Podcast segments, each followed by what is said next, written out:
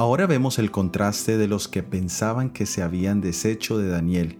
Ahora lo veían sano y salvo dialogando con el rey, mientras que ellos iban de camino al foso de los leones en compañía de sus familias.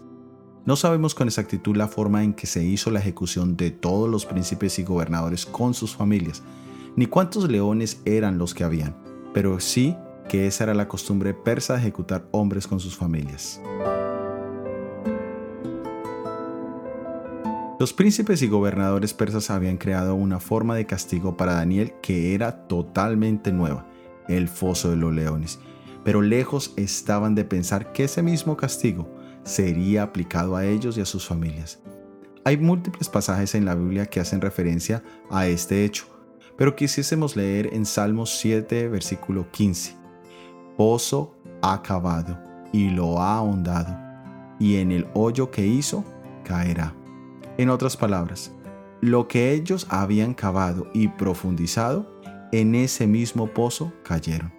Como nosotros nos comportemos ahora, así será nuestra cuenta en el gran día final. Hoy es tiempo de siembra, y cuando regrese nuestro Señor Jesucristo, veremos la gran cosecha. ¿Qué estamos sembrando? Pablo nos dice, porque el que siembra para su carne, en su carne segará corrupción, mas el que siembra para el Espíritu, del Espíritu segará vida eterna. Dios nos ayude hoy a sembrar en el Espíritu en Cristo Jesús. Soy Óscar Oviedo y este es el devocional Daniel en 365 días.